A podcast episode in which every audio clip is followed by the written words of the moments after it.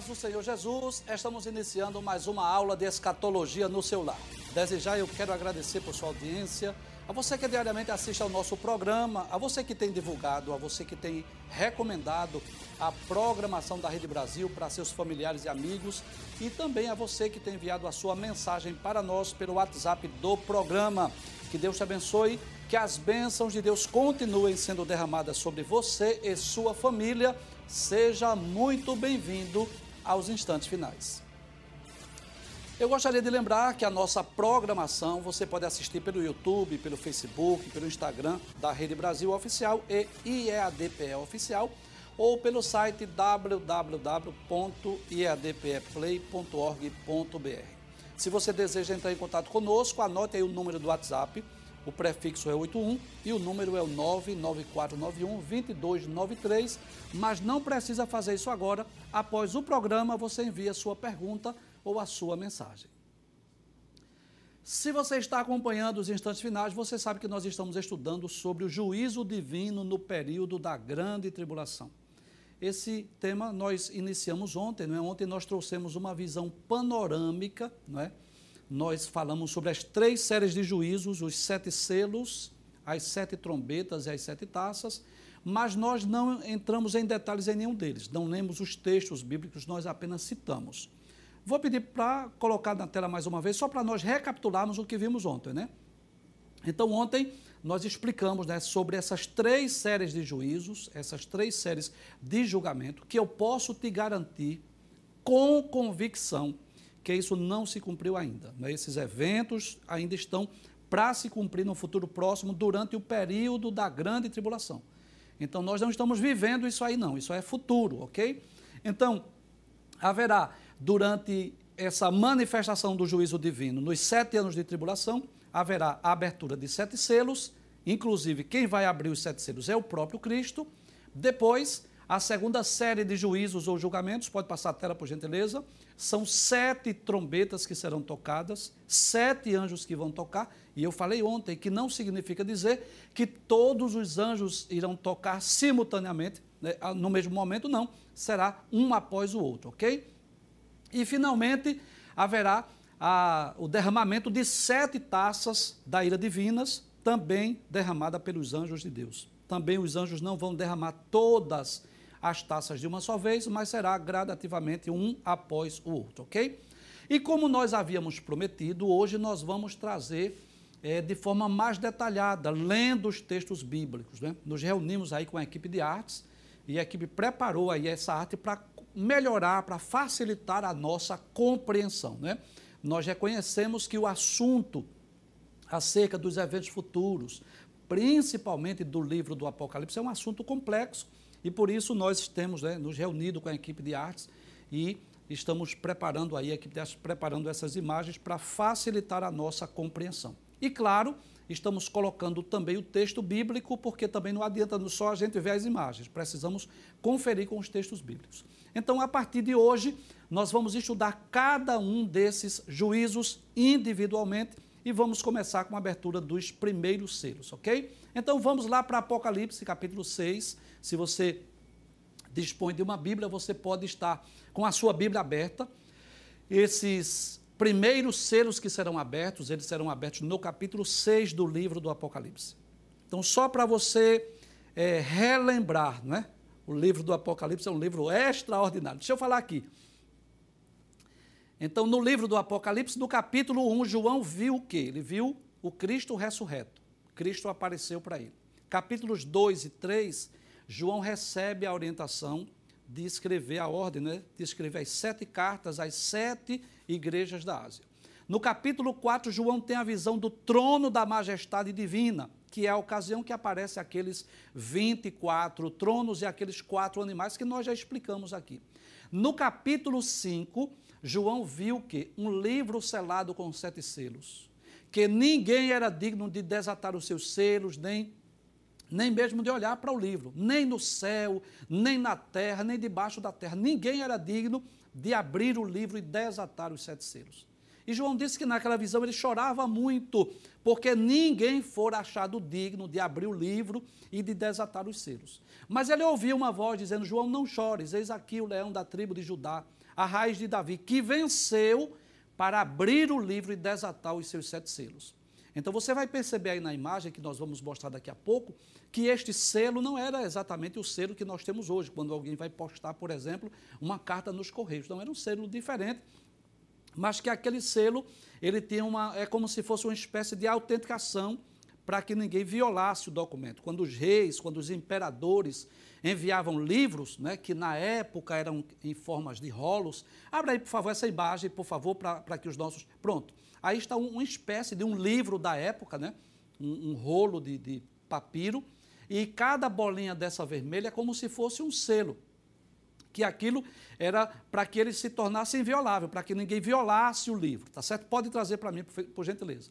Então, no capítulo 5, João viu este livro lá no céu, ao redor do trono de Deus, e ninguém era digno de abrir o livro e nem de desatar os seus selos. Mas João ouviu a voz dizendo: Eis aqui o leão da tribo de Judá, a raiz de Davi, que venceu para abrir o livro e desatar os seus sete selos. Né? Eu só quero só é, esclarecer aos nossos queridos telespectadores que estamos falando rápido, porque esse não é o tema de hoje. O tema será exatamente o que ocorrerá com a abertura dos selos.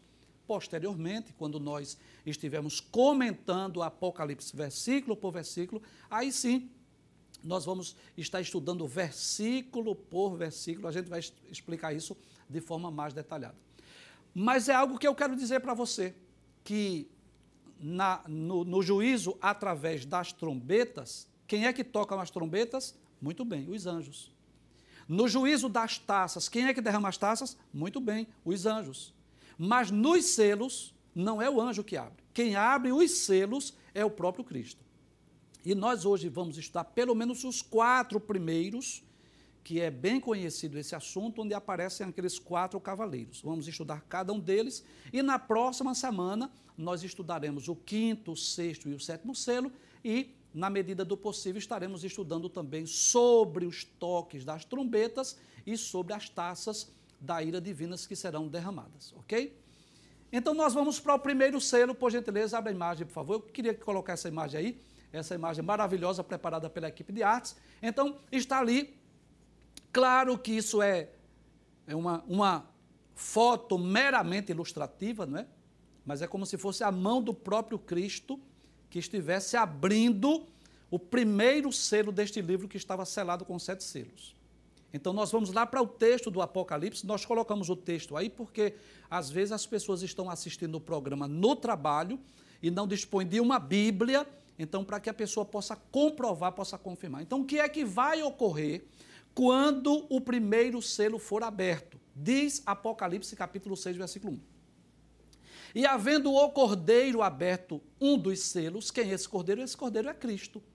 Olhei e ouvi um dos quatro animais que dizia. Esses quatro animais nós já explicamos aqui, possivelmente são serafins, que João viu lá ao redor do trono de Deus, que não cessavam de dizer: Santo, Santo, Santo é o Senhor. E o, um desses quatro animais dizia assim: olha, é, como uma voz de trovão, uma voz assim de uma autoridade, dizia: Vem e vê. E quando João olhou, ele viu um cavalo branco. E o que estava sentado sobre ele tinha um arco, e foi-lhe dada uma coroa e saiu vitorioso e para vencer. Então, o que é que vai ocorrer na ocasião que, apare... que será aberto este primeiro selo? Aparece um cavalo branco. E aí eu gostaria de dizer aos nossos queridos telespectadores que isso é no sentido figurado. Talvez você pergunte assim, professor, será que na grande tribulação realmente vai aparecer um cavalo branco, um homem montado com ele, com um arco na mão? Não, não vai. Isso é simbólico, isso é figurado. Qual é o sentido aí? Bem, é, no capítulo 19 de Apocalipse aparece um outro cavaleiro montado num cavalo branco. Só que o cavaleiro do capítulo 19, ele está no céu, descendo do céu. Então é outro cavaleiro. O cavaleiro do capítulo 19, ele tem na sua coxa, né, escrito lá, Rei dos Reis e Senhor dos Senhores. Este primeiro cavaleiro que aparece no capítulo 6, ele é anônimo, não diz o nome dele. Mas nós cremos sim que este cavaleiro representa o anticristo. Quem é o anticristo? O líder mundial o homem que estará agindo no mundo, governando o mundo no futuro, no período sombrio da grande tribulação. Bem, se você é um crente antigo, você eh, deve conhecer um pouco a história dos grandes impérios. Deixa eu falar aqui, por favor. Já houve grandes impérios que está registrado tanto na história quanto nas páginas da Bíblia. Né? A Bíblia é um livro que pode ser comprovado também pela história. Os povos, os reinos e os impérios que estão na Bíblia podem ser comprovada a sua existência através dos livros de história. Então a Bíblia não é só um livro religioso, ela é um livro completo, tem história, geografia e ciência, etc e tal. Então quando nós lemos a, a Bíblia e a história, nós vamos perceber que houve neste mundo grandes impérios. O Egito, a Síria, a Babilônia, o Império Medo-Persa, o Império Grego, o Império Romano. E nessa época desses grandes impérios, houve ocasiões, houve períodos em que um homem, ele governava, ele dominava o mundo. E é claro que muitos impérios surgiram através é, é, de homens valentes que tinham um grande e poderoso exército e eles invadiam as nações. E o que acontecia nessas invasões? Eles matavam os homens, eles roubavam as mulheres para si, eles faziam das crianças escravas, ele roubava a prata, o ouro, ele roubava os materiais bélicos, enfim. Então, na história desses grandes impérios, houve homens que dominaram o mundo da sua época. Detalhe importante: esses impérios surgiram, eles tiveram o seu apogeu e eles tiveram também um momento de declínio. Professor, quando é que eles declinaram? quando surgiu outro império mais poderoso do que eles. Então, por exemplo, vamos falar da Babilônia. A Babilônia surgiu, teve o seu apogeu, mas até que veio o Império Medo-Persa que subjugou a Babilônia. Então a Babilônia deixou de ser o império mundial. E assim sucessivamente, né? Depois vieram os gregos, os romanos e assim sucessivamente.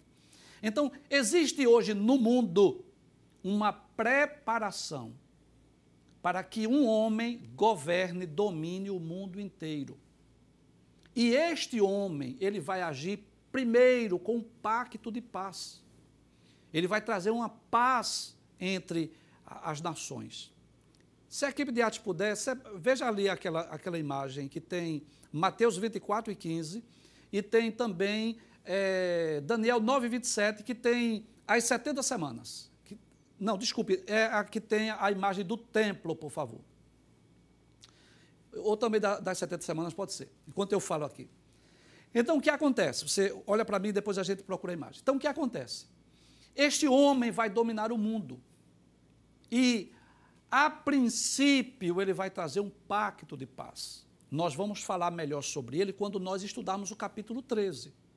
Hoje eu não vou entrar em detalhes, explicar quem é o anticristo, de onde ele vem, porque isso está no capítulo 13. Nós vamos explicar nas próximas semanas, quando nós estivermos falando sobre os personagens da grande tribulação.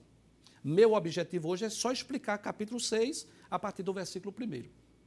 Então ele vai trazer esse pacto de paz, essa aliança com o mundo. Não é? Ele vai é, Possivelmente, eu acredito nisso, que ele vai trazer paz entre as, as principais religiões monoteístas, né? o judaísmo, o cristianismo e o islamismo. E ele vai governar, vai dominar o mundo. Então, hoje nós estamos vivendo o que nós chamamos de a preparação para a plataforma deste homem. Né? O mundo está se dividindo em blocos, os líderes de nações estão, vez por outras, se reunindo, tá certo? Para que eles estão se reunindo? Eles estão se reunindo para tentar solucionar, resolver os problemas do mundo, que a Organização das Nações Unidas não tem sido, digamos assim, eficaz ou eficiente para resolver. Vamos dar um exemplo. Nós estamos numa pandemia mundial e os governantes do mundo inteiro estão preocupados como resolver esse problema da pandemia. E vai surgir, claro, outros problemas. Então, este homem, quando surgir no cenário mundial, ele vai trazer um pacto de paz. Lá em Daniel, capítulo 9, versículo 27, diz isso. Que ele firmará um conceito com muitos por uma semana. Que semana é essa? É a grande tribulação. É um período de sete anos. Só que na metade da semana ele vai profanar o templo, ele vai romper o pacto, ele vai romper a aliança. Ok? Vamos voltar para cá. Se não encontrar a imagem, não se preocupe, não se desespere não, tá bom? Vamos voltar para o texto de Apocalipse capítulo 6, tá bom? Então, Apocalipse capítulo 6, versículos 1 e 2, vamos voltar, primeiro selo, muito bem. Diz que viu um cavalo branco, esse cavalo branco representa o anticristo, e o que é estava sentado sobre ele tem o quê? Tem um arco na mão. Traz para cá, por favor. Então, observe que este arco, que era um arco? Ainda hoje, em algumas civilizações, aparece o arco, né? Do arco e flecha, né? Então, o arco é um instrumento de guerra que era comum na época, que os exércitos e os cavaleiros usavam nos dias de João, vamos dizer assim. Então, quando diz que esse cavalo, esse cavaleiro do cavalo branco tem um arco na mão, significa dizer que ele terá um grande poderio bélico. Quando ele for eleito o representante, o governante mundial, todas as nações que lhe apoiarem colocarão os seus exércitos à sua disposição. E é interessante que o texto diz assim: que ele tinha um arco, falando do seu poderio bélico, e foi-lhe dado uma coroa, e essa coroa, o que representa, professor? Isso é literal? Vai ser colocada uma coroa na cabeça dele? Não, não acredito nisso. Mas quando diz que foi-lhe dado uma coroa, é no sentido de dizer assim: ele foi escolhido como governante, como líder mundial. E diz o texto que ele saiu vitorioso e para vencer. Abre a tela só para a gente confirmar essas últimas informações. Então, diz que foi lhe dada uma coroa. Essa coroa representa o quê? A sua eleição, a sua escolha. Não é? Com certeza será um homem de grande estratégia, um homem muito inteligente. Não vou dizer sábio, mas eu vou dizer inteligente. E disse que ele saiu vitorioso e para vencer. Por que vitorioso? Porque ele já foi eleito, ele já foi escolhido como líder mundial. Mas quando disse que ele saiu para vencer, significa dizer que ele vai em busca de conquistar aquelas nações que a princípio não lhe apoiaram. Né? Então é claro que quando for eleito este homem, esse, esse líder mundial, é claro que não significa dizer que 100% das nações irão apoiá-lo. Não, não significa necessariamente dizer isso. Mas que ele terá o apoio da maioria das nações, e quando diz que ele saiu vitorioso e para vencer, ele sai para conquistar. Mas, como eu já disse em outros programas, não significa dizer que essa paz vai ter três anos e meio de duração. Não. Isso é engano. Não está correta essa interpretação. Observe que o, o cavaleiro já está com o arco na mão. É como se dissesse assim: olha, o meu plano é de paz, mas se alguém não aceitar, eu tenho um instrumento nas minhas mãos, eu tenho uma guerra, eu tenho material bélico, eu tenho exércitos à minha disposição. Então, este homem, ele vai agir no mundo segundo a eficácia de Satanás. Você sabe disso? A, a, quem diga que Satanás ele é um psicólogo milenar. Ele vem acompanhando a história dos homens desde o jardim do Éden. De acordo com a cronologia bíblica, de Adão até nós tem aproximadamente 6 mil anos. É como se Satanás, esse psicólogo milenar, viesse estudando a história dos homens em seis milênios. E detalhes, ele não sofre de amnésia nem se esquece como nós seres humanos, né? Então ele vem acompanhando. E ele sabe muito bem, Satanás, ele sabe muito bem como resolver os problemas. Como resolver os problemas sociais. E Satanás vai dar estratégias a esse líder para que ele traga um plano de governo que vai ser, digamos assim, implantado para o mundo inteiro para resolver o problema da fome, o problema eh, da escassez de alimentos, o problema das epidemias. Então ele vai trazer um plano de governo que todas as pessoas. Nós vamos estudar isso mais adiante, as pessoas vão se admirar. Toda a terra vai se maravilhar desse plano de governo, que eu posso dizer que é um plano, humanamente, politicamente falando, um plano excelente mas que isso terá pouca duração. Porque quando menos esperar, disser assim, a paz, então virá repentina destruição. Observe que depois que é aberto o primeiro selo, que aparece o cavalo branco, o que é que vem? O segundo selo e o segundo cavaleiro. Vamos lá para o texto? Apocalipse capítulo 6, versículos 3 e 4. Então observe aí que o primeiro selo já está aberto, essa bolinha aí que já caiu, significa dizer o primeiro selo já foi aberto, que foi o cavalo branco. E agora a mão de Cristo, claro, de forma simbólica, não é? Você entende isso? Está ali para abrir o segundo selo. Quando abrir o segundo selo, o que é que acontece? Aparece um, um cavaleiro montado num cavalo vermelho. E mais uma vez eu digo, não significa dizer que as pessoas que estiverem na terra vão ver literalmente esse cavalo. Não, isto é simbólico. E o que representa este cavalo vermelho? Vamos ver o que diz o texto? Diz: Havendo aberto o segundo selo, ouvi o segundo animal dizendo: Vem e vê. E saiu outro cavalo. O que era esse cavalo vermelho? E ao que estava assentado sobre ele, foi dado que tirasse a paz da terra e que se matassem uns aos outros, ok? Então nós vamos reforçar aqui uma informação que nós já dissemos em outras ocasiões. A morte não estará presa. Veja que a função agora é, desse cavaleiro do cavalo vermelho é fazer com que tire a paz da terra e com que os homens se matem uns aos outros. Então, esse cavalo vermelho aí, ele representa as guerras. Eu posso dizer, sem medo de errar, que o período da grande tribulação será marcado por grandes guerras, por grandes conflitos. E todos nós sabemos isso que praticamente todos os países do mundo investem bilhões anualmente em compra, fabricação de armamentos, de materiais bélicos, aviões de guerra, tanques de guerra, preparação de soldados. E, como nós sabemos disso, há muitos países que investem principalmente em armas químicas, né? em armas nucleares. Há registro, informações de que o que existe de armas químicas e nucleares no mundo, dá para é, é, exterminar o, planeta Terra 40 vezes, se, se todas as armas fossem usadas no mesmo momento. Então, o período da grande tribulação será marcado pelas guerras, pelos conflitos. Vamos voltar para o texto. Então, quando aparece esse. Abra a tela cheia, por favor, senhor, obrigado. Quando aparece esse cavalo vermelho, diz que é, foi para que tirasse a paz da terra e que os homens se matassem uns aos outros, e foi-lhe dada uma grande espada. Então, observe aí que essa espada aí, claro, hoje já não existe praticamente guerra onde os homens usem espada, mas nos dias de João era comum as guerras. Então, significa dizer que haverá conflitos bélicos, haverá é, guerras, os homens estarão matando uns aos outros. Né? Então, tudo nos leva a crer. Né? Nós não podemos aqui citar nomes de países, mas possivelmente nos leva a crer que essas guerras elas irão acontecer entre os países que apoiarem o governo do anticristo e os países que rejeitarem, que não aceitarem o seu domínio, não aceitarem o seu governo. Então, estas nações estarão em guerra. Aí depois vem o terceiro selo. Vamos ver, observe aí na, na primeira figura, na primeira imagem, os, os dois selos já foram retirados e agora a mão de Cristo onde está? Está no terceiro selo. E o que vai acontecer quando Cristo retirar o terceiro selo? Aparece um cavalo preto. Vamos ver o que é que diz Apocalipse, capítulo 6, versículos 5 e 6. E havendo aberto o terceiro selo, ouvi o terceiro animal dizendo: Vem e vê. E olhei, e eis um cavalo preto. E o que estava assentado sobre ele tinha uma balança na mão. Então, o que representa esta balança na mão o que é que representa essa balança na mão? Representa escassez de alimentos.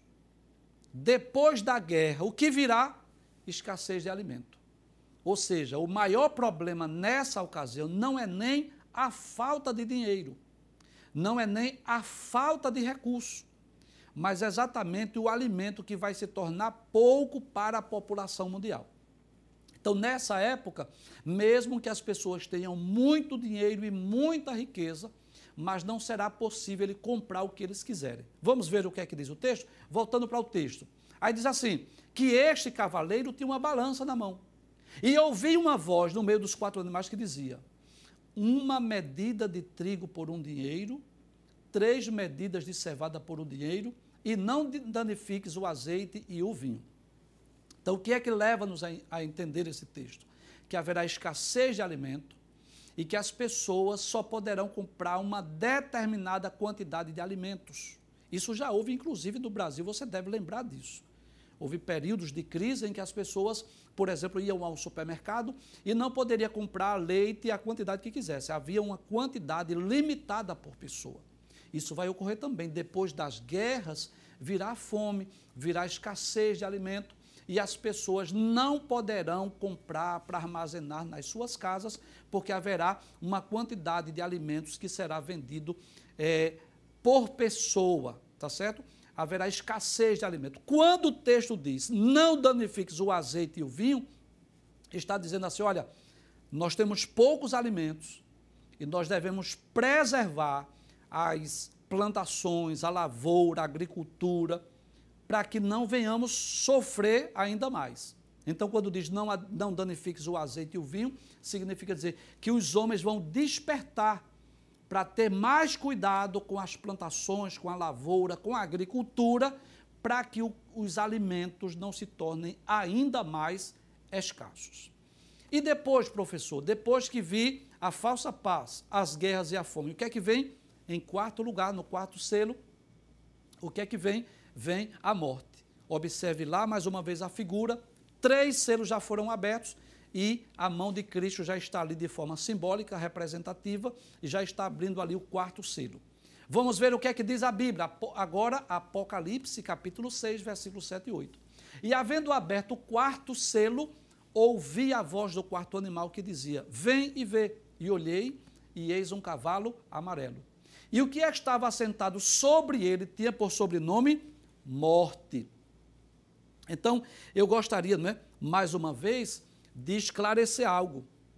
Existe uma figura de linguagem na língua portuguesa, e ela está presente na Bíblia também, chamada de prosopopeia. É quando se personifica coisas inanimadas, tá certo? Eu já expliquei sobre isso aqui.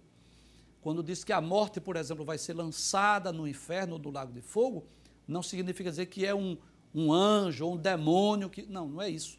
Isso, isso é prosopopeia, uma figura de linguagem que existe na língua portuguesa e também nas escrituras. Então é quando se personifica coisas inanimadas. Então vamos voltar para o texto. Esse ser que estava sentado nesse cavalo amarelo, qual é o, qual é o nome dele? Morte. Porque, como consequência das guerras e como consequência da fome, o que é que vai assolar no mundo? A morte. Diz que o inferno seguia, claro, isso é uma prosopopeia. Não é que o inferno seja um ser vivo, claro que não. Mas se vem a morte, consequentemente, estará presente ali quem? O Hades, o Sheol, onde as almas que morrerem, claro, serão levadas para o Sheol ou Hades. E diz que foi lhe dado o poder para matar. Né? A terça parte, desculpe, a quarta parte da terra com espada com fome, com peste e com as feras da terra. Deixa essa, essa tela só mais um minutinho, por favor. Então, observe: a quarta parte da população mundial vai morrer nessa ocasião. 25%. Imagine o que é 25% da população morrer no mesmo momento, não é? Através de quê? Da espada, que são as guerras, através da fome, por conta da escassez de alimento, através das epidemias que vão surgir como consequência da guerra e, além disso, as feras da terra que vão devorar os homens. Então, estes são os primeiros selos, os primeiros quatro selos que serão abertos. Se Deus permitir, no próximo programa nós estaremos explicando sobre o quinto, o sexto e o sétimo selo.